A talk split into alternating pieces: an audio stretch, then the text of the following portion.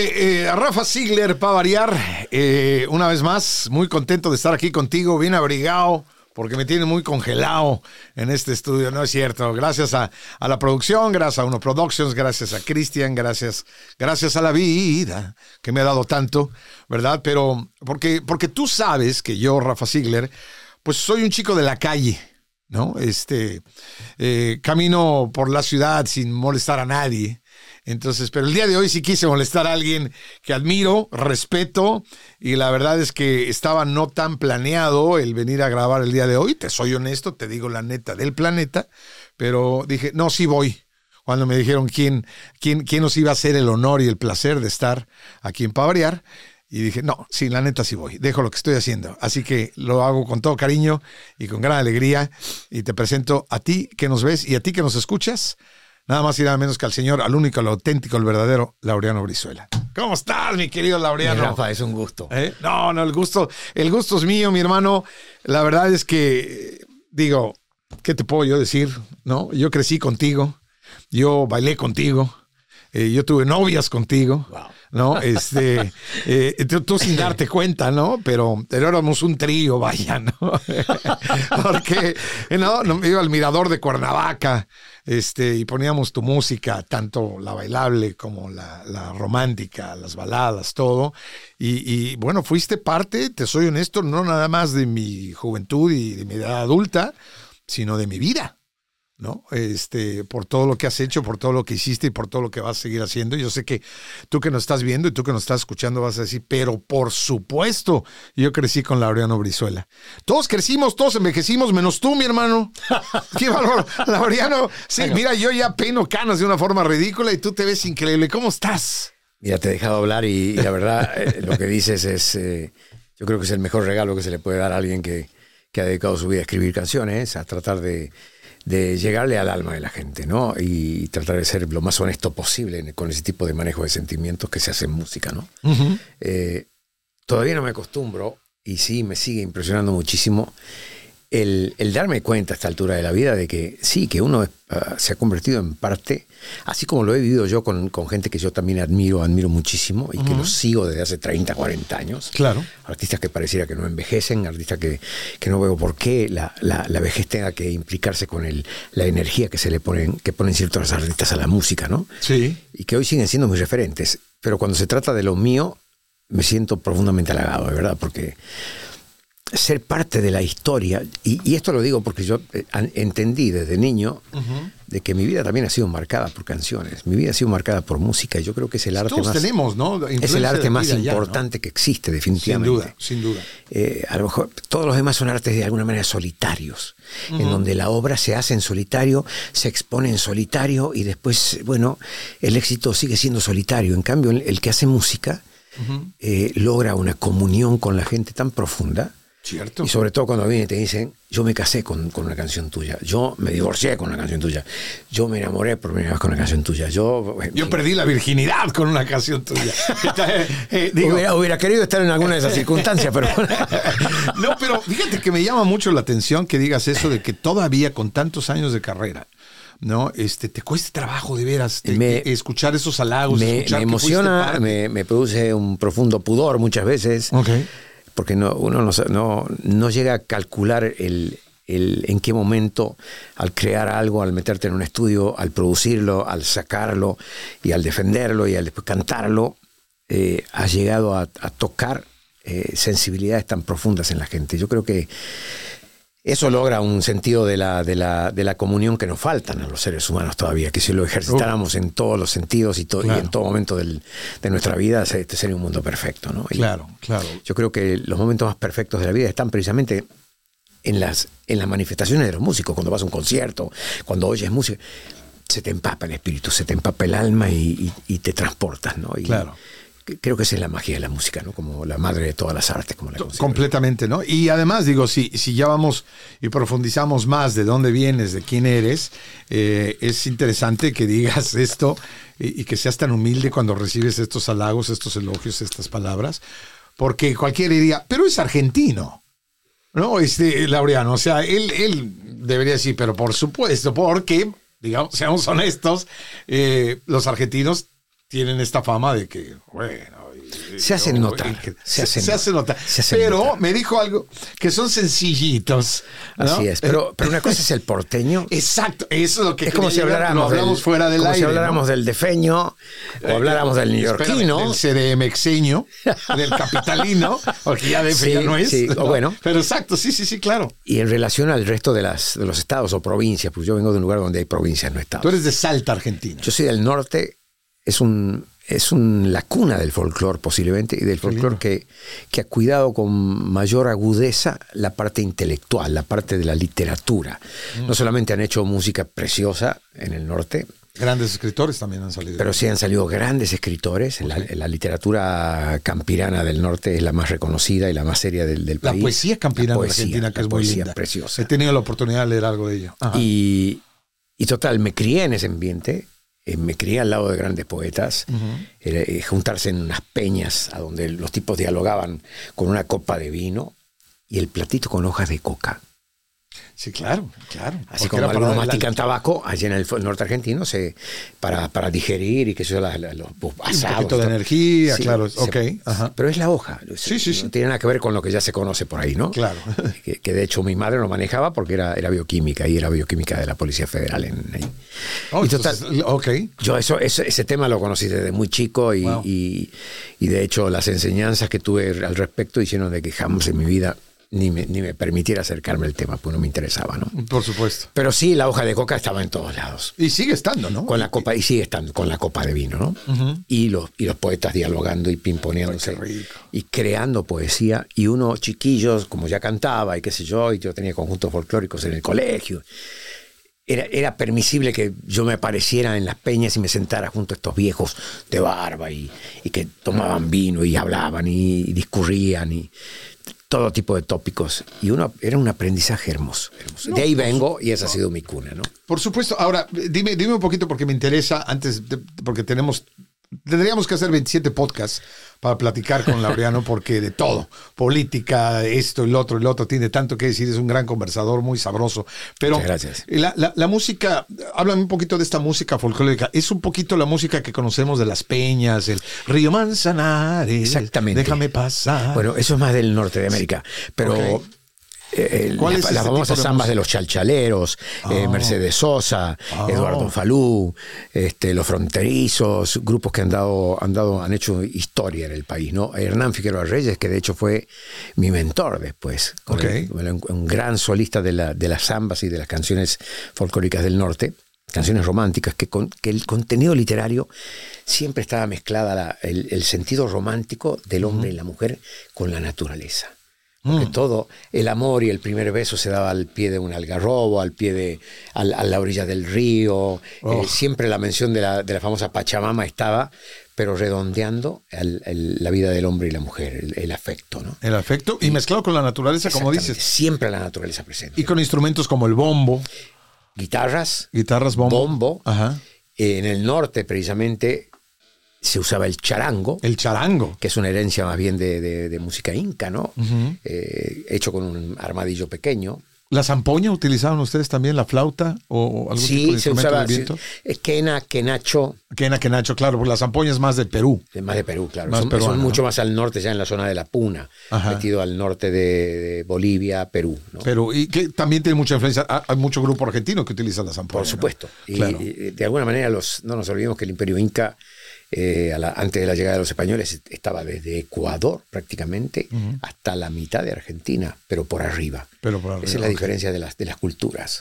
Los incas, alturas. Claro. Los que entraron por el estrecho de Bering y llegaron hasta México, por ejemplo, buscaron valles y buscaron mesetas. Exacto. No te, no te digo, ya vamos a hablar de historia, es increíble. Pero hablemos de la historia eh, tuya, tuya, porque tú naces en Argentina y te, sales, te vas de ahí a vivir a Puerto Rico.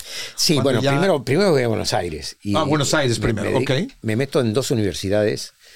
Eh, a la mañana iba a la, a la Universidad de Belgrano, estudiaba Derecho ya sabes, había que cumplir con los viejos y los viejos decían, tienes que graduarte de algo. Sí, si no, tienes un nadie en la vida. sí, cantas muy bien y cantas muy lindo, pero la cantada es como para divertirse, ¿no? Y yo siempre lo decía. No tanto, porque yo miraba los ídolos internacionales que me llegaban los discos y, y me impresionaba, decía, wow, qué, qué, qué, proyección que tiene esta gente. Pero bueno, por cumplir con los viejos, Universidad de Derecho, la, la, universidad a la mañana estudiando Derecho y a la tarde, en la Universidad este, de El Salvador, Universidad Católica, estudiaba musicoterapia, que era una, una auxiliar de la psiquiatría. Wow. Ahí me gradué. ¿Te graduaste de traía, musicoterapeuta? ya traía Ok. estudios de piano, ya traía, yo era profesor de piano a los 15 años, eh, de solfeo, teoría, armonía, composición, etcétera, y, y eso me sirvió para hacer un, un- para meterme en lo, en lo que siempre me, me tiraba, que era la música. De acuerdo. Dije, bueno, si voy a tener que ser un profesional y hacer en mis ratos libres música, bueno, por lo menos voy a hacer musicoterapia también. Claro. Pero en tercer año de que llevaba de Derecho y ya graduado de musicoterapeuta, eh, este personaje que te hablé, Hernán Figueroa Reyes, un día me dice, me lo encuentro. Él me conocía de Salta, en nuestras familias eran amigas.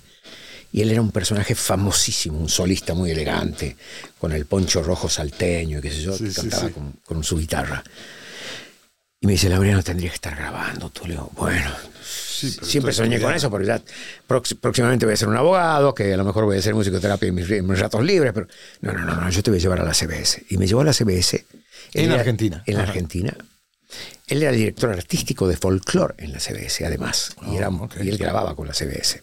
La famosa CBS, que después desaparece con los años y la toma Sony, la compañía japonesa. Ok. Eh, me presenta, me presenta con un productor que fue un gran amigo y que de- desgraciadamente murió después, pero y Jorge Carlos Portunato que había producido a gente muy valiosa de allá, entre ellos a Spinetta, eh, a, a la Industria Nacional, que era un grupo de pop muy bueno y qué sé yo. Me dice, vamos a buscar la canción, la canción. Y entre las cosas que buscábamos, y mientras tanto yo también componía algunas cosas, que las mantenía de una manera muy tímida, muy en la intimidad, Sí, sí, sí. aparece una canción de Juan Pardo eh, un gran pop rocker español eh, que todavía está activo. Alguna vez hizo un dueto inclusive con el marido de Rocío Durcal, Mm. Juan y Juan y Junior, Sí, sí, sí. y nos manda una canción preciosa. ¿Por qué te quiero tanto? La grabamos y en menos de tres meses tenía casi 600.000 copias vendidas. Wow. Y yo, yo no lo podía creer y dije, wow. Ajá. Entonces eh, empezó toda una vorágine de presentaciones en televisión, giras, eh, terminé de grabar el álbum y lanzamos el álbum. El álbum salió hasta Nueva York en aquel tiempo y, y ya era una vorágine tan grande que yo al año tuve que decir, a, a duras penas termino el tercer año de derecho y dejo porque no puedo seguir. Total, hasta hubo un concierto de despedida en la universidad que yo di ahí, pues ya todo el mundo me, me decía, te vimos el fin de semana en tal canal, en tal Sí, canal. por supuesto, ya, ya, ya. Yo llegaba con los libros, con unas ojeras así todos desvelados. Y decía, bueno, no puedo seguir con esto. En uno de esos viajes que empiezo a hacer, uno internacional que llegamos hasta Nueva York, paso por Puerto Rico invitado al Festival Internacional del Disco, Ok. eh, que lo organizaba lo que, la que hoy es una periodista muy co- reconocida y sobre todo en, en Colombia, puertorriqueña, pero muy, le han dado premios en Colombia de periodismo, Carmen Mirabal. Ella organizó un festival con todas las compañías disqueras de, de América y invitaron a artistas representativos de toda América y estaba el disco mío y ganó el Festival del Disco. Mira. Se lo le dan el premio al, al- al disco del año, Ok. que era mi, mi segundo disco con la CBS. Ahí uno de los- un productor famosísimo, Paquito Cordero, me dice, Laureano, nos gustaría que, que vengas a la isla a escribir para pero en la, en la onda tuya, porque aquí plena, bomba, salsa, etcétera, y nos gustaría algo un poquito más internacional, porque no vienes a la isla, te invitamos. Más pop rock, claro. Yo dije, "Ok, le tomo la palabra. Como un año después, y, según, y como estaban dando las, la- dadas las condiciones en Argentina políticas, que de pronto hubo una reacción militar, tomaron el poder y bueno, ya no se sabía qué, qué iba a pasar en el país. Cerraron el sindicato de músicos, no podíamos grabar. Yo dejo grabado un tercer álbum para la CBS y renuncio y le tomo la palabra a este, a este productor Y te vas a vivir y a me Puerto voy a Rico. Puerto Rico. Y en Puerto Rico me hago cargo. La, la idea de este productor era que yo le escribiera, en principio, a dos artistas importantísimas que él tenía: Ujú. Nita Nazario y Nidia Caro, Ok. y que produjera para ellas. La verdad, yo no sabía producir en ese tiempo. Yo ya había entrado muchas veces al estudio, pero siempre de la mano de productores. Y había sido una enseñanza bastante rica para mí, pero no. Pero hacerme cargo yo De otros artistas. Sí, claro, de- de- era una de nueva experiencia, ¿no? fue un desafío precioso, porque ahí descubrí una beta que hoy, hoy la sigo ejecutando y que me, me parece hermosa, que es el, el diseñarle, Ajá. como si fuera un traje de medida, como si fuera un sastre, canciones a, a otra gente. A otra gente, claro. y me tocó en este caso, mujeres. Decía, wow, me tengo que poner en la piel de la mujer para escribirle. Para escribirles canciones. Wow, qué interesante. Me metí a escuchar todo lo que pasaba en Latinoamérica y sobre todo prestando la atención a México. Y en México funcionaba, y en, España, que era la época también del destape en España. Estamos hablando eh, casi finales de los 70 Yo me mudo en el año 77 a Puerto Rico. Era un chamaquito. este, Y me instalo en Puerto Rico y empiezo a co-conducir el, show de Ednita Nazario, que era todos los miércoles eh, a las 9 de la noche por, la, por Telemundo de Puerto Rico. Telemundo de Puerto Rico, claro, que, fue el primero. No es, parte de la cadena esta, sino era una cadena entre Puerto Rico y Nueva York. Sí, sí, sí. Y, y a empezar a escribir. Y ahí logro, logro realizarle, y con la ayuda de un genio que todavía está activo, anda por ahí, es un genio de la música que se llama Jorge Calandrelli, eh, que se, había emigrado conmigo y vivía en Nueva York. Y empiezo ya a grabar directamente en los mejores estudios del mundo, en Nueva York. Sí, Entonces, eh, ahí le produje cuatro álbumes en Nita Nazario, un álbum a Anida Caro y produje para unas cubanas llamadas Las Diego. Este, en fin, y ahí empecé a practicar inclusive de, de, activar un poco la energía del mundo del rock y, grabar con, no con grandes orquestas también, sino con más punch, con un cuarteto, con un quinteto, banda, claro. con banda. Ahí es cuando empiezas realmente tú incursionar en el rock. De, de hecho, una de las primeras canciones que compongo es El agua a la Nazario y se llama Me quedo aquí abajo, que todavía es una canción que sigue activa por ahí dando vueltas, que yo la volví a regrabar, que la compuse para ella, ¿no? en el momento, pero ahora la grabé para mí y es parte de uno de mis álbumes. Y en un momento dado digo, bueno, es tiempo de que yo retome mi carrera de cantante, pues yo he dejado de cantar por producir y por escribir. Gente, claro. Y me mudo a Miami. En Miami tengo la suerte de estar en contacto con eh, que nos dejó el año pasado porque se suicidó, el, manager de eso que ya casi no existen, matrimoniado prácticamente con su artista, con el Puma. Se estaban instalando en ese momento con el Puma. Y le venía por delante una gira grandísima en México. Y yo me hago cargo precisamente de armarle la banda a José Luis. De seleccionarle músicos, de hacerle todo el casting, lo apoyo al manager en ese sentido. Y tenía mi oficina donde yo manejaba mis canciones, mi editora Sí.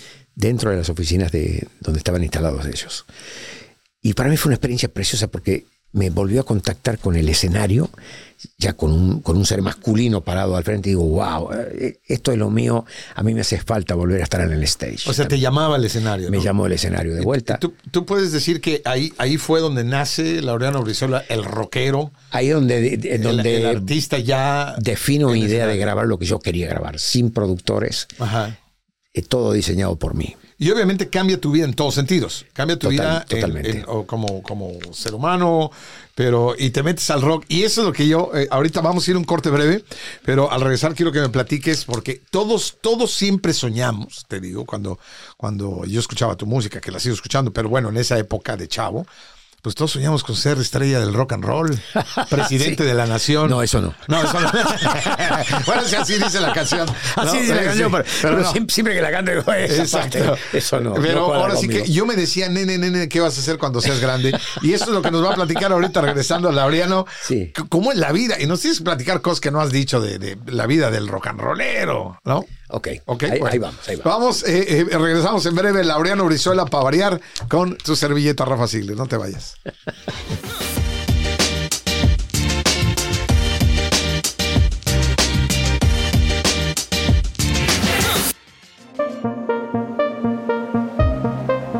En Uno Production estamos desarrollando nuevo contenido para la comunidad latina por eso te invitamos a que nos veas a través de nuestro canal de YouTube Finanzas para ti con Carlos Palazzi y Anaí Salazar o que nos escuches a través de tu plataforma favorita. Te vamos a dar información muy valiosa para mejorar tu vida.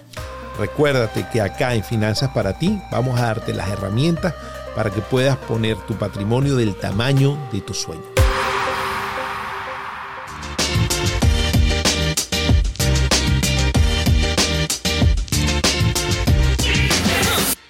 Variar, con Rafa Ziegler y hoy con Laureano Brizuela, que la pasamos también al aire como fuera del aire con el querido Laureano, porque dicen que no hay que platicar ni de fútbol, ni de religión, ni de política, y es precisamente lo que hablamos fuera del aire. Pero Hoy- antes de irme te voy a hablar de fútbol para que te quedes tranquilo. no, ya, ya, por amor de Dios. Como dicen ustedes los argentinos, corta Muchachos. tantito. Corta, ya, ya sabemos, ya, por favor. Ya se dijo, ya. No- Nos, vamos a tener que aventar varios. Ay, no, no es cierto. Qué lindo, Cuatro, la verdad. es que- cuatro años. Bueno, tres y medio, ¿eh? Porque acuérdate que como fueron este mundial pasado, Ah, fue sí. Eh, seis meses después del tiempo real, o sea que. That's pero it. me da gusto porque vamos a ver más fútbol en tres años y medio. Así es. algo así. Pero Así bueno. es. Este, ok, este, ha- hablamos con, de, de la vida de rockero cuando ya tú decides retomar el escenario, vaya, después de haber producido tanta gente. de Me voy a Nueva York a, grabar. Te vas entonces a Nueva York, decides Eh, eh, ir a Estados Unidos. Y lo, lo que tenía en el bolso lo invierto en, en un estudio hermosísimo que se llama Hit Factory. Y ahí empiezo a grabar lo que iba a ser mi primer proyecto, a donde yo me definía ya como, como alguien que estaba fusionando las dos corrientes más importantes del planeta. La, la, de, la, de un- la del pop con el rock. ok. Porque está el mundo pop, a donde podemos incluir a Barry Manilow, a los grandes eh, baladistas de los 70s y, y a, a un Noy Bublé, por decir algo, ¿no? Sí, claro. Pero no, estaba la fusión que habían logrado los ingleses, que era maravillosa. Sí. Y Estados Unidos igual. Sí, como Durán. Como Exactamente. todos No, y que inclusive hasta el mismo Phil Collins lo consideran pop. Sí, sí, por supuesto. Rod Stewart lo consideran pop. Los consideran dos, ¿no? Los que- consideran de los dos géneros pop y rock. Es Están que son lo- entre los ellos, dos. ellos definen esa fusión y Claro. me parece maravillosa porque es la, es la mejor combinación que se puede dar. Exacto. Porque si nos quedamos nada más que en el rock de los Rollins, todo sería muy, muy, muy rough, muy crudo, ¿no? Hasta los mismos Rollings deciden, eh, déjame irme por este lado porque si no me quedo fuera del, del trend. ¿no? exactamente. Claro. Pero bueno, en Nueva York diseño el álbum y me faltaba una canción. La canción que yo consideraba que tenía que ser como una punta de, no, no punta de lanza en difusión, porque de hecho fue la que menos se difundió, pero que le iba a dar título al álbum. Y yo estaba viendo en ese momento en Nueva York eh, lo que políticamente se conocía como la, la Guerra Fría, la política de los misiles, Sí. donde en la, la Alemania todavía no había caído el muro de Berlín, eh, que cayó en los ochenta y pico, y, pero estamos hablando de que era el año 82, 83, y yo leía en la mejor década de la música. en de, el un lado, mundo. de un lado en Alemania se ponían 10 misiles, del otro lado se ponían 20, del otro lado se ponían 30, y llegó un momento que hubo mil y pico de misiles de cada lado, y amenazaban desde, desde el lado oriental con que la, de los primeros lugares atacados podían ser, si eso terminaba en una, en una calentura global, Sí. podía ser Nueva York. Y yo estaba escribiendo en Nueva York y decía, no, Avísenme cuando vaya a venir Avísenme para salir pitando de aquí, ¿no? O sea, y diseño una canción que hablaba de un sobreviviente de la, de la estupidez nuclear. Un tipo que en medio de las ruinas de una ciudad devastada por, una, por, una, por un encontronazo nuclear, emerge en medio de, los, de, las, de, las, de las ruinas y con ya casi mutantes porque salen todos quemados y el tipo emerge pero con una guitarra.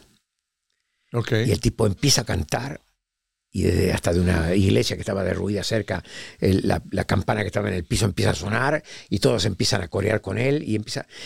eh, es curioso porque esto tuvo una, tu- tuvo una, una presencia muy clara en, en lo que también se había dado en, en Thriller, que aunque venía de un cementerio era como que todo el mundo se plegaba a lo de Thriller, ¿no? Sí, sí, sí. De los Pero- zombies y esto, claro, claro. eh, Esto no entraba en la onda zombie ni mucho menos, pero, no, pero sí- era como que le daba vida. Mientras el espíritu del hombre esté vivo, lo primero que se va a manifestar es su voz cantando. De acuerdo. Esa era la idea. Ok. Y ahí se crea lo del ángel del rock.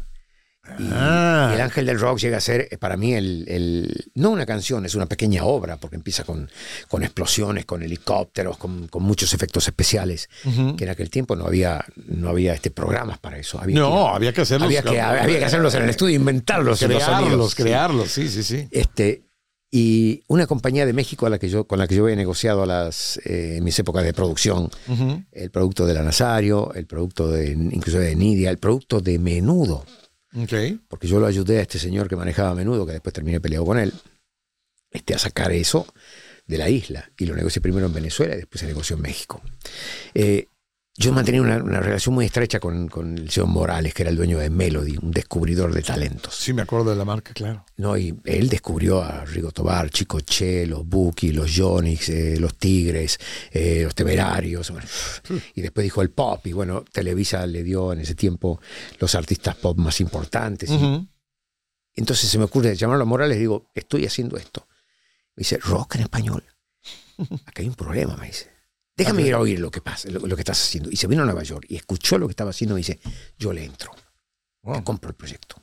Fíjate. De hecho, él siempre me decía, Laureano, ¿cuándo vas a cantar tú? ¿Cuándo vuelves a grabar? Le digo, pero tú me mencionaste que iba a ser difícil. ¿Por qué? Porque no es oficial, por supuesto no puede serlo, porque si no sería, sería este, censura. Pero ¿saben lo que pasa en Argentina? Donde todos los, los rockeros de Buenos Aires están en contra del sistema, están en contra de los Más de protesta, música de protesta, mucho. Sí, era, Claro. era un puño en alto contra el sistema de gobierno, ¿no? Sí. Y aquí el gobierno no quiere que pase eso. Por eso es que México produce tanto pop, Mm. grupitos y que... Ok, lo intentamos.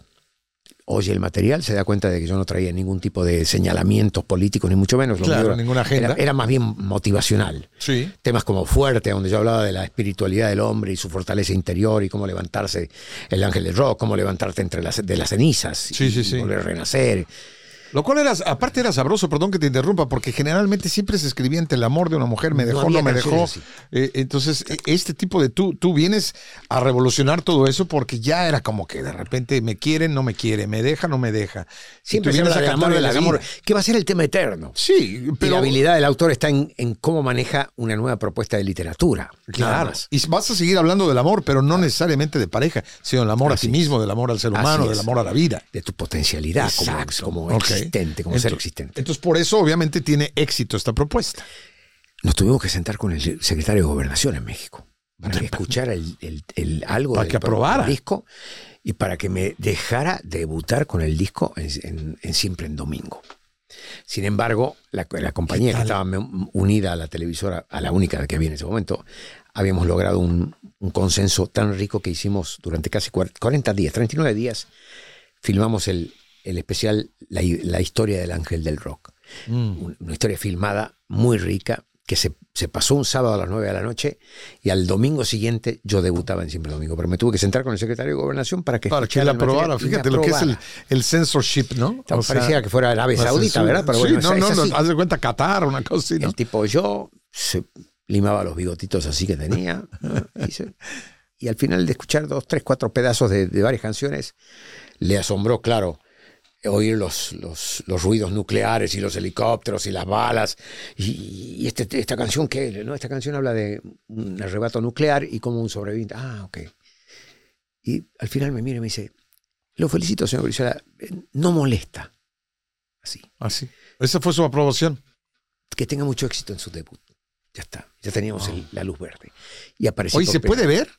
Eh, eh, ¿Está en YouTube en algún lado que se pueda ver la, La- historia debe ángel del estar, rock? me imagino que, que en la- la- lo que ha subido este Velasco de sus, de sus eh, especiales así masivos, eran casi 50.000 personas en Tabasco. Ok. Ahí, de- ahí yo debuté, este, riquísimo, porque la, la gente no se esperaba ver salir un grupo. Me acompañó el grupo Kerigma, que era una banda. Yo lo primero que pedí a la compañía le dije, yo tengo que aparecer siempre con músicos.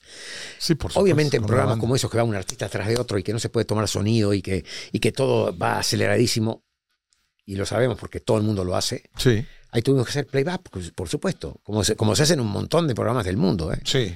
Eh, es más, cuando haces un video... Que a veces tienes- abusan del playback también. Ah, no, no, bueno, cuando tú, vas, tú- cuando tú cobras una entrada Ah, no. eh, para que la gente te vea si hace playback, eh, te mereces ir preso, ¿no? Sí. No, Y créeme que hay artistas que Ah, no, y hay, y hay muchos de esos. sí. Hay muchos, sí. Pero bueno, Ajá. este, en el programa Siempre en Domingo, hasta Tom Jones tuvo que hacer playback. Sí, y- por supuesto, no había nada. Police, eh, Sí, Phil Collins, sí, todos. Se ponían el disco y a Sí, porque si no sonaba como ellos querían, te dejaban el programa. Entonces, preferible sonar como el disco, ¿no? Claro. Y a partir de ahí toda esa historia. Eh, eso como que vieron aparecer tipo vestido de piel, que era la primera vez. Ajá. Ya sabes cómo se manejaba la televisora en, en México. Eh, todas las actrices, los actores eran rubios, ojos azules, como si fuera un estereotipo del, del típico mexicano, ¿no? Pero Pues- siempre vendieron esa imagen. Claro. Y de pronto ver aparecer un montón de peludos que no habían aparecido nunca, con los pelos largos, algunos con tatuajes. Nada, yo no era rough, Claro. pero yo vestido de cuero, con Sí. el pelo largo. Sí. La gente dijo, wow, ¿y esto qué? ¿No? Esto es nuevo. Y estos quiénes son, sí me acuerdo que decían pelados peludos. Lo más moderno que se veía por ahí de vez en cuando en televisión era Emanuel con sus camisas de seda muy itálicas. Exacto. Pero nada más. Pero nada más. Después puros crooners. Por ahí pasaba Julio, Camilo, Rocío, Exacto. José José, Juan Gabriel, etc. Pero Pero no se, ve- rockeros no se veía eso. no se veía. Y ojo, le doy todo el crédito al ya existente rock en México, que sí existía. Como el Three Souls in My Mind, El con Tri- Alex Lora. Eh, a ver, el Tri son los, los- eh, es, es el, es el posiblemente el grupo más importante de la historia de México. Sí, sí, Para mí, son los, para mí son los Rollins mexicanos, no haciendo la cosa tan rough como, como los Rollins, sino haciendo blues, porque ellos son blueseros. Bluseros, con, Este, con letras fuertes. Con letras fuertes. Con letras Claro que fuertes, sí, ¿no? bueno, está muy bien. Claro. Es una manera de expresión, pero después eh, tenía esa botellita de Jerez, eh, te- te- tenía Claro. eh, lo del quinto patio, tenía la Kenny los eléctricos. Claro. Había mucho, mucho material, pero no salían a la luz. Exacto. Si algo me da orgullo a mí, es decir, que esa Ritmo peligroso, Dangerous ritmo peligroso, Claro.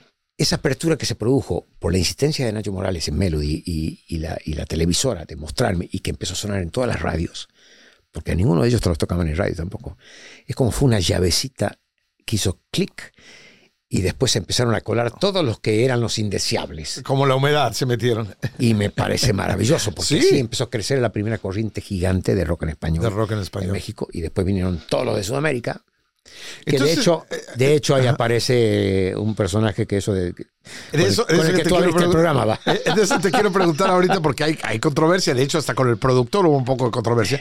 Pero eh, básicamente, entonces, ¿tú crees que el verdadero, el verdadero, porque hay, hay por ahí Santa Olaya y hay algunas otras personas.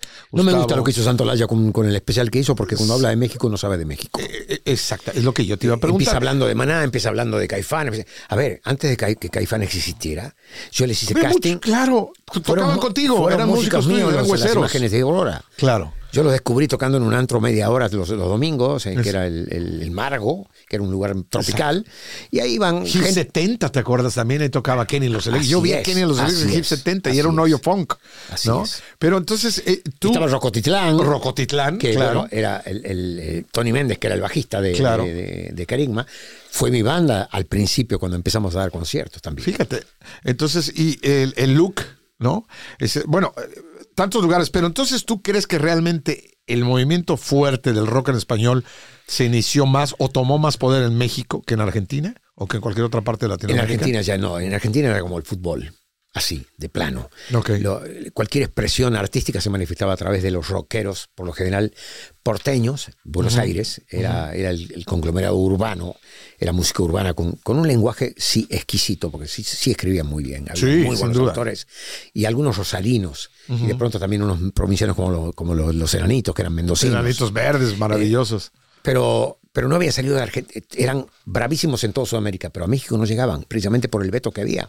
Ah. Y porque las expresiones de un Charlie García o de un Fito Páez eh, eran como demasiado duras para un mercado que quería a la gente tenerla Calmadita. oyendo cosita Ah. pop. Cositas más sabrositas, hablando de amor y todo esto. Pero entonces que- tú llegas y abres ahora sí que la Por eso es que el caja de país se Pandora. convirtió en un país timbiriche. Exacto, fíjate, qué interesante. Analízalo socialmente. Sí. Eh, los 80 fueron copados por suerte. Por eso el país que consumió Flans, por eso consumió eh, Las Pandoras, Las, como- pan- las Pandoras. Exacto. ¿Cómo te va, mi amor? Eso, eso era lo más. Que son los sabrosos, Era lo ¿no? más Pero- ácido y lo más sabroso que se producía para la gente. Sí, yo creo que lo más difícil, lo más duro era este, te conocí en un bazar un sábado al mediodía, ¿no? Oye, Yo hablando de, parejo con tú y yo, nada parecido, calor y frío. Somos como perro y gato, ¿no? ¿Qué ¿Qué pasó, pasó? no? ¿Quién es este pelado peludo? Es que así decía mi abuelo, es pelados peludos. Pero me hice amigo de todos ellos. De hecho, compartíamos todos los programas de televisión y, y todo bien. Había camaradería, ¿no? Básicamente. Sí. Hablando de no camaraderías, o, eh, esto es lo contrario, hay el productor muy chistoso, tú que nos oyes, tú que nos ves, de repente me dice en el oído, este, espérame, la de cuando seas grande es de Miguel Mateos. Y yo le digo, no. Bueno, podrá ser de él, pero yo la primera vez que la escuché y crecí, la bailé, fue con Laureano Brizuela. Dinos tú, sácanos de esa duda. Cuando seas grande, Estaba armando el tercer disco mío. ¿ok? Eh, y ya, ya habíamos invitado en los primeros dos discos a, a artistas in- internacionales para que hiciéramos los especiales con Luis de Llano, me acuerdo, los armábamos. famoso Yo lideraba los especiales y tenía de invitados, tuve de invitados a Miguel Ríos, cuando presenté precisamente ese disco, el de Viento del Sur. Ok. Eh, tuve de invitados a los Enanitos Verdes. Eh, y de pronto voy a Buenos Aires, donde yo de vez en cuando viajaba y componía con un par de gentes allá. Se entera el dueño de una compañía que se llama Music Hall y sabía que yo estaba ya funcionando muy fuerte en México y que lo mío había abierto una puerta muy grande. Y de hecho le había quitado uno de sus artistas una compañía internacional de México porque le ofreció, ya que está abierta la puerta del rock en México, te vamos a grabar, salte de, tu, de esa compañía en que estás. Por que de esa compañía de Argentina. Y me llama el presidente, y un señor apellido Celasco, amorosísimo él, me dice, oye, este, tengo acá una cosa para mostrarte. Y me pone un disco sobre la mesa y me dice, Laureano, sé que está funcionando muy fuerte en México. Este disco usa el tema que quieras. Digo, yo por lo general no quiero grabar cosas que Covers, como le dicen, ¿no? Sí, cubrir el éxito de alguien que a lo mejor quiere llegar a México y promocionarse. ¿Quién soy yo para, para taparle la, la- la posibilidad? La Sí, porque yo tengo a lo mejor cierta fuerza mediática en México, lo grabo y después el pobre tío va a decir, oye, no pude promocionar mi canción en México, porque la grabó Brizuela, la pego. No, no, no. Me dice, esto no va a salir del Río de la Plata. ¿Qué significa eso en términos discográficos? Será Argentina, Uruguay, eh, Paraguay, eh, Bolivia y Chile. Ok. Del arco del Río de la Plata. De ahí no sale. ¿Por qué? Porque este hombre me engañó. Me hizo grabarle en Estados Unidos porque me, inclusive me mencionó que tú grababas siempre en Estados Unidos porque él no iba a grabar allá. Le digo, mira, la verdad yo no lo conozco. Eh, No, estoy sobrado, eh, pero la No, verdad, no, no, yo no estaba pendiente. oído de él, pero no lo conocía. Claro, sabía quién era, qué sé yo. Claro. Un, un autor muy astuto, un tipo que escribe que, que escribe buenas canciones. Y le digo, déjame escucharlo. Pero sí, me quiero garantías de que esto no va a salir allá. Que Sí, si, yo lo- si alguien lo puede hacer éxito, si funcionara, quiero ser yo. Pero sin taparle el éxito a él. No, no, no tengas problemas. Yo te doy la autorización. Perfecto. Y así surge que oigo todo el disco y aquí en el, y en el país, en México, yo me acuerdo así, yo grababa, yo eh, hacía shows, en, eh, hice todos los pueblos y todas las ciudades de México. Y había grupos de niños que me decían, lo invitamos mañana a la escuela antes de que se vaya porque hay un, hay un festival y un concurso que todos quieren ser el ángel del rock y, y los chicos se visten, de, como tú, sí, se visten claro. de negro y has- han hecho guitarras con, con madera y con cartón y quieren que usted los premie. Y yo decía, wow, yo, yo no lo podía creer, de verdad era un, era un- Qué lindo. era un honor vivir eso. Sí, sí, sí. Y le digo, mira, tengo mucho ascendente con los chicos, y los chicos jóvenes de México. Eh, déjame grabar una canción que habla, habla de los chicos. Y ahí sale cuando seas grande. La grabo, la sacan inmediatamente en la compañía de sencillo y llega al número uno. Sí, cuando- por supuesto. yo, gozando de, esa, de ese éxito, de pronto empiezo a escuchar la versión de Mateos. Digo, wow. En México. En México. Entonces agarro el teléfono, lo llamo a este hombre y le digo, oye, Tú me prometiste. estás violando un convenio escrito. Sí. Yo tengo el permiso editorial de esa obra. No la puedes sacar. ¿Y cuál es su respuesta? Y me dice, nunca le di permiso.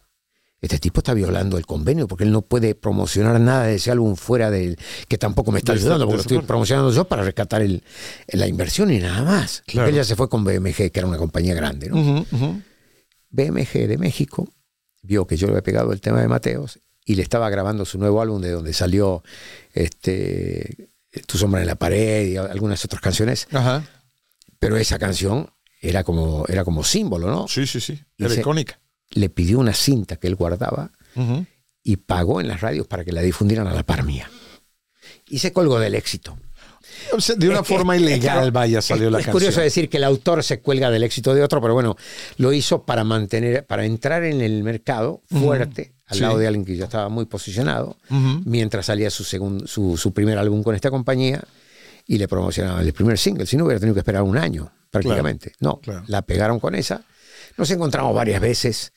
Eh, se hicieron hasta competencias mediáticas en revistas que siempre la gané yo. ¿Quién- Mira tú, sí. Bueno, se, porque se lo agradezco muchísimo a los medios porque yo ya estaba, yo ya era amigo de todos los medios, ya estaba moviendo una onda diferente. no, tú ya estabas hecho en México, ¿no? Entonces, obviamente, por eso y a verdad, irse más para un foráneo que llega a querer, era para, para el los medios era un foráneo él, ¿no? Sí.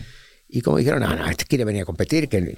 Y yo les expliqué todo. Yo no estoy defendiendo nada, nada ilegal. O sea, esta canción, yo tengo los derechos.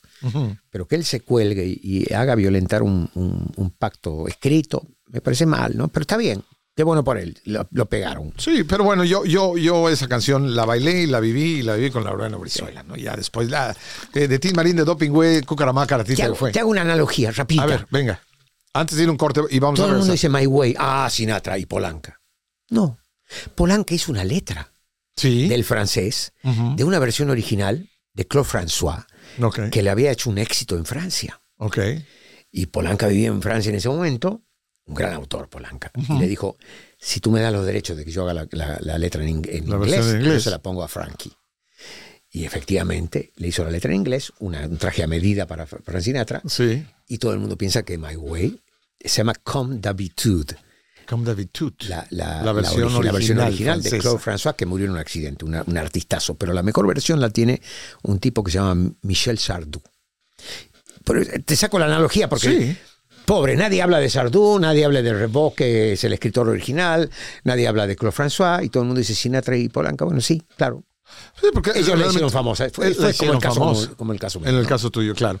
Bueno, ahora sí, cuando regresamos, no vamos a dejar que se nos escape Laureano Brizuela, nos va a platicar la vida del rockero, la que tú y yo queremos saber, no la del actual, que ya más o menos ya los medios hoy en día te muestran cuando Bad Bunny le avienta el celular a no, sé No, bueno, quién. pero no está comparando mal, ¿eh? No, no, no, digo, no, perdón, ahora sí que confunda, pero no ofenda, dice Laureano. Pero, pero no, ya sabemos, porque ya digo, ya están seguidos con la camarita y todos sabemos lo que.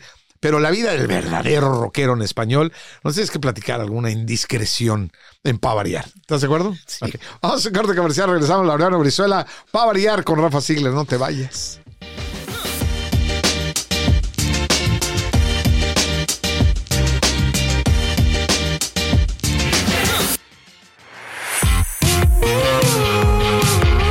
Yo soy Ana Cristina Olvera y aquí en Uno Productions estamos creando contenidos para la comunidad latina. Yo te invito al podcast Habitantes del Futuro, en donde analizamos temas de ciencia, tecnología e innovación para demostrar que los hispanos y los latinos estamos participando como generación en la tecnología y la ciencia que cambiará la era de los habitantes del futuro. Búscanos en tu plataforma favorita.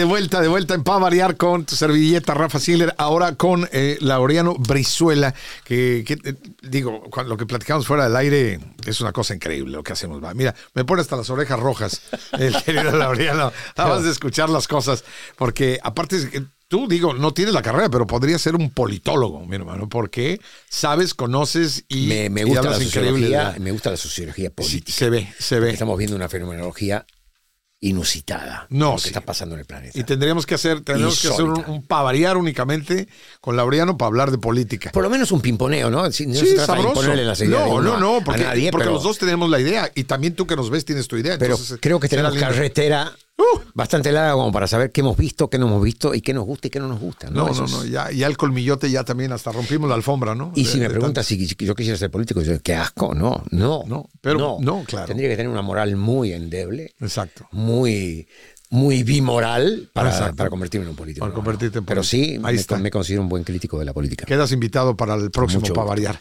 Ahora, la vida del rockero en los ochentas, y te pregunto, ¿y, y por qué quiero saber de los ochentas? Porque tú tal vez que nos escuchas, si no eres de los ochentas, no viviste, no creciste en los ochentas, seguro conoces la década, porque lo platicábamos, eh, Laureano y yo, la mejor época, los dos estamos de acuerdo, la mejor década. El techo más alto de El calidad, techo más alto de calidad. creatividad, En español, en inglés, en alemán, en, cualquier idioma. Voces maravillosas por todos lados, canciones que tú oyes la primera nota, ya sabes lo que viene. La fusión que hasta ahora me cae el 20 que dijiste de rock y pop, Pop rock. de pop rock, que se hizo increíble. Los Beatles son Sí. un producto del pop rock. Claro, de acuerdo. Y ojo, yo cuando estoy a piano, y esto es un, un comentario así muy rápido al margen, Ajá. me llega el primer single de los Beatles. Yo era un chiquillo, tengo 8 o 9 años de edad, y, y me llega el primer single que era eh, That Girl. Ok. Y veía que los, los tipos cantaban a tres, cuatro voces como cantaban los, los folcloristas norteños. Y como de- yo admiraba también como en- después cantaron los Bee Gees y como cantaban los grupos negros en Estados Unidos, Sí. a voces. Sí. Y yo decía, wow, estos están haciendo rock, pero a voces. Armonías. Y cantan claro. armonías y cantan bien, y las armonías son. Y cuando oigo esa canción, mi, mi profesora de piano me dice: ¿Me la prestas? La voy a estudiar. Le presté el, el disco 45. Ajá. Y al otro día que voy a la clase me dice: Ya sé. Y me pone sobre, el, sobre el, la trilla del piano Ajá. un libro muy vetusto, viejo, todo ajado. Aquí se puede decir de todo, ¿verdad? Sí, claro. Bien jodido el libro, ¿no? Dice, Jodido, esto- pero contento. Esto lo, lo estudié yo cuando era joven. Son áreas antiguas del siglo XVII del norte de la Gran Bretaña. Aquí vas a ver las progresiones armónicas que usan estos chicos. Wow. Entonces empecé a- wow, dije, claro. Y caíste, claro. Me encantó, o sea, no eran ningunos improvisados. No, hombre, ¿qué, qué eran? ¿Qué Eran, chicos muy intuitivos que además llevaban toda la cultura musical de dos, tres siglos de, de la Gran Bretaña y, y estaban aplicando eso en un concepto completamente nuevo, electrónico. Y es impresionante que hablemos tanto de ellos. Y yo recientemente, bueno, no, ya había, lo sabía, pero caí en la cuenta en una conversación, ah, antes que nos platiques de, lo- de la vida del rockero, es que qué poco tiempo estuvieron juntos los, los Beatles. Hasta el- en el 66 se desarmaron. Sí, fueron seis años y cacho, ¿no? Si no a ver si el productor por ahí nos da el dato exacto. Pero no fue más tiempo, pero tú, nosotros hablamos de los Beatles como si hubieran estado 20 años tocando juntos. O como Cuando si no fuera fue el éxito de hace 10 Eh, años. Como si siguieran juntos. y Vaya. hoy sigue McCartney dando conciertos, componiendo álbumes todo el tiempo. Ringo. Starr. Ringo Starr, claro. Que- Impresionante. Te voy a decir algo que lo digo con mucho orgullo y lo presumo. Del 60 al 70. No, pero, pero Sí. juntos, juntos un poco menos, ¿no? O sea, hasta el 66, 67, que Sí, fueron la última vez sí, que sí, tocaron sí. juntos. Después se juntaron nada más que para uno de estos homenajes grandes, creo que en el Madison Square Garden. más. Pero el último concierto que hicieron como los Beatles fue el que está grabado, que es en el techo. Así es, acuerdas? 66 o 67. Sí, fue muy poco tiempo. Sí. Pero bueno, a lo, que, a lo que te truje chencha dicen en mi tierra y tú lo sabes porque tú vives en México. Sí. ¿Cómo era la vida? ¿Por qué es que usted, la pregunta la va a hacer directa, ¿por qué es que el rockero de los ochentas sigue actual, sigue vivo? Y no estoy hablando en sentido figurado, no estoy hablando a nivel musical. Sigue activo. Sigue vivo de carne y hueso. Sí. Y, y muchos rockeros de otras generaciones, de otras décadas, ya han fallecido, han desaparecido por sobredosis, por esto y por lo otro. La vida de ustedes era una vida vertiginosa. Era una vida llena de lujuria, llena de alegría, de felicidad, de sexo, de ahora sí que sex, rocks and rock and roll. ¿Sí o no? Sí, eh, no soy el mejor exponente del tema. Yo soy bastante conservador. ¿eh? Ok, pero, digo, oh, pero lo que viste, lo eh, que viviste, obviamente, no, sí, simplemente. lo- lo vi por todos lados. Ahora sí que tú le cabeceaste, Lo pero, vi por- lo- pero era una vida. como, como un buen mesiánico. Ajá. Lo dribleé y Ok. le, le esquivé porque ya tenía antecedentes del tema. Te viste Nunca muy me- Messi. nu- nunca me interesó. Nunca me interesó la onda. Eh, bueno, la mujer siempre me interesó, claro. Y, y- Lo sabemos. Y- 77 matrimonios. y no es lo mismo ver un trío de boleros cantándote o una canción ranchera que tipos que vienen con toda la energía y que No, y te aparte levantan la- del asiento y te ponen a moverte. y las, ¿no? las mujeres, usted, enloquecían a las mujeres, a los hombres, a todos nos enloquecían verlo. Y aparte todo el mundo decía, es que era el momento en que se destapaban y Era un contagio de ener- energético Exacto. gigante, de verdad. Y aparte nosotros como hombres los veíamos a ustedes con el pelo, la piel y todo, y, y las mujeres que daban todo por ustedes. Dijimos, estos hombres, ¿cómo quisiera yo ser rockero, no? Y yo fui rockero en una época, pero eso ya es- yo- esto no es, pero yo toqué en una banda durante varios años, ¿no? La batería, pero, Ok, ok, pero sí, sí, sí, sí, fue, fue cosa. eh, pero, ¿por qué? Dime tú, ¿por qué si había esos excesos que había? En, en todos sentidos, excesos a nivel sexual, a nivel eh, droga, a nivel ah, desgaste. ¿Cómo es que ustedes siguen vivos, longevos? Porque entendimos, entendimos que tú puedes pasar por 100 infiernos y, y levantarte de tus cenizas, ¿no? Y los que no se quedaron en el camino se dan cuenta de que hay mucho para dar, que esta es una corriente que no ha sido una moda, como la que está sonando por todos lados hoy y que espero que en muy poco tiempo desaparezca, porque llega un momento que eh, esta, esta nueva generación, que es lo único que conoce es eso, porque Claro. no buscan la historia. Sí. Y si buscaran la historia, aunque sí, muchos chicos jóvenes lo hacen. Los mismos padres le dicen, no, ch, ch, tú, oye lo que tú quieras, pero yo te voy a mostrar lo que yo escuchaba cuando iba, estaba en la prepa o iba a la universidad. Los chicos terminan volcándose a escuchar toda la música ochentera. Por su- todavía hasta la fecha, 16, 17 años, cantan todas. Tú pones la canción, yo voy a un café donde de repente pones la estación de los 80s y, este, y ves a los chavitos de 16, 17 años Siguen cantando las canciones de los todas esas 80s. canciones, siguen Esa- activas. Y no nada más las canciones, los grupos siguen dando giras.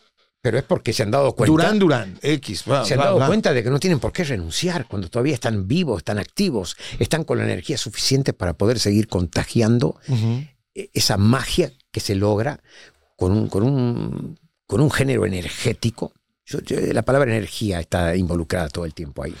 Hasta en las baladas, hasta en los temas más suaves, hay una energía concentrada muy rica porque estaba muy bien pensada la composición, muy bien pensada la producción. ¿Y será que el músico de antes, de, en este caso de tu, de tu época, bueno, tú sigues en tu época porque sigues haciendo música y vas a hacer más y, Sí. y vas a dar muchas giras y cosas increíbles, be- bendito sea Dios. Este, ¿Será que eran más músicos que lo que ahora. Ahora es un performer. No, bueno. Ahora agarran a alguien que sabe hacer. El otro día, el, otro día, este, estrella. un comentario interesante que hizo Ringo Starr, Ok. que sigue grabando orgánico, sigue grabando, y, y eso es lo que te quería presumir. El, el- quien hace 19 años es el productor, el ingeniero y un poco la, la- la oreja de Ringo, produciéndole todos sus discos, Ujú. es este el que fue mi ingeniero de toda la vida para el, para el, para el, el proyecto del Ángel del Rock, Bruce Sugar. Wow. Y, y- y me manda todo lo que publica Ringo todo el tiempo. Ujú. y dijo una cosa muy interesante. El, el- el grave drama actual de la música es que se robotizó. Con tres teclas, la gente cree que puede crear una melodía, repite eh, secuencias, pone letras que no se entienden, absurdas, de- le da un poco de dinámica y está tratando de compensar con esa dinámica la energía que nosotros producíamos y que todos los grupos y solistas del mundo, desde los 70s, 80s en adelante, Sí. producían, cuidando muchísimo la literatura que escribíamos y cuidando muchísimo las progresiones armónicas y cómo las producíamos en sala. Ok. Ahora cualquiera, en un, en un estudio digital en su casa, Sí, claro. eh, Puede- marca, Y puede hacer. pone una secuencia de ritmo con otro Dice botón, tres palabras tres y se notas, repite 20 y- y empieza, y empieza una, en una jeringonza que nadie entiende y que viene, ¿sabes de dónde? ¿De dónde? Que eso, es, eso no lo entiendo. Yo viví en Puerto Rico. Ajá. Así se hablaba de mal en el lugar más bajo sociocultural, económico y educacional que tenía la isla, que era el barrio La Perla, donde no entraba ni la policía. Claro. Ese lenguaje es el que se está usando ahora en la música más publicitada y más escuchada del planeta. Qué triste. ¡Wow! No, no, Entonces- como los cangrejos en ese sentido, ¿no? Vamos para atrás. Totalmente para atrás. Laura, ¿tú en algún momento sentiste que si no me agarro de este salvavidas, me ahogo, me hundo? En tu época fuerte de rockero, cuando estabas, que te encantaban las mujeres, que te encantaba la vida, que dijiste, ay Dios, hubo algún momento donde de repente dijiste, stop in the name of love, porque si no me lleva Muchas veces candangas"? tienes que echar, bajar dos ¿Sí? Cambios. ¿Cuál? Una, Porque platícame una. la- misma energía que tú desarrollas te, te quedas 3, 4 horas después del show. Con, y, y claro. Y, Pero más- más- y más que nada una fiestas, época. Te invitan a esto, te invitan a... Y tú dices, no, a ver, yo qu- quiero, quiero también vivir una parte normal de mi vida. Y si, si me meto en esto, no salgo. ¿no? ¿Qué crees tú que fue lo que te detuvo a no, a no llegar ahí y encontrarte en la arena movediza, donde ya entras y una vez entrado, ¡pum! te hundes? Lo que escuché en mi familia, lo que escuché en mi casa. ¿Tus valores? Mis valores básicos. Eh, eso eso No me parece puede- increíble. eh, Eso es maravilloso porque si tú los conservas pegados en tu piel, los, los valores que aprendiste en tu casa, eh, te van a defender. Te van a- Te van a defender y te van a dar un sentido de una moral universal que no tiene nada que ver con la cuestión religiosa, ¿no? No, no, soy- no, no, no, son, son tus principios, son tus valores soy- que lo que Yo los- soy, digo, nací bajo un marco católico, apostólico, romano, y- pero soy en el sentido bastante agnóstico, soy soy súper creyente. Ujú. Pero no, no profeso, no profeso una religión así Claro. bajo estatutos ni nada. Pero, Pero entonces fueron los valores que te dieron en valores casa, lo que tuviste, lo que humanos viviste. universales que los tiene todo el mundo en la piel. Ese fue tu salvavidas. Si no los usas, te, van a, te va a llevar el tren. Entonces, antes, antes de irme, si yo quisiera que tú le dieras un consejo a aquel músico nuevo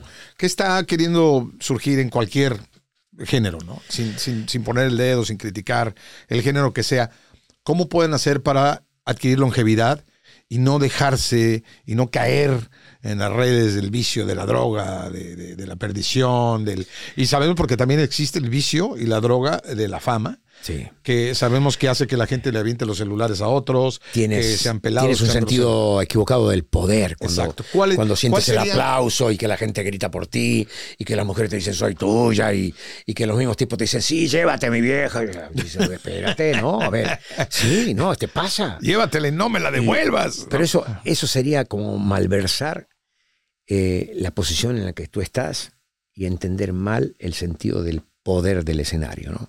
Pero entonces, ¿cómo, Que en la cómo puedes política tú? se abusa de eso y ya Uh, lo hemos visto. uh.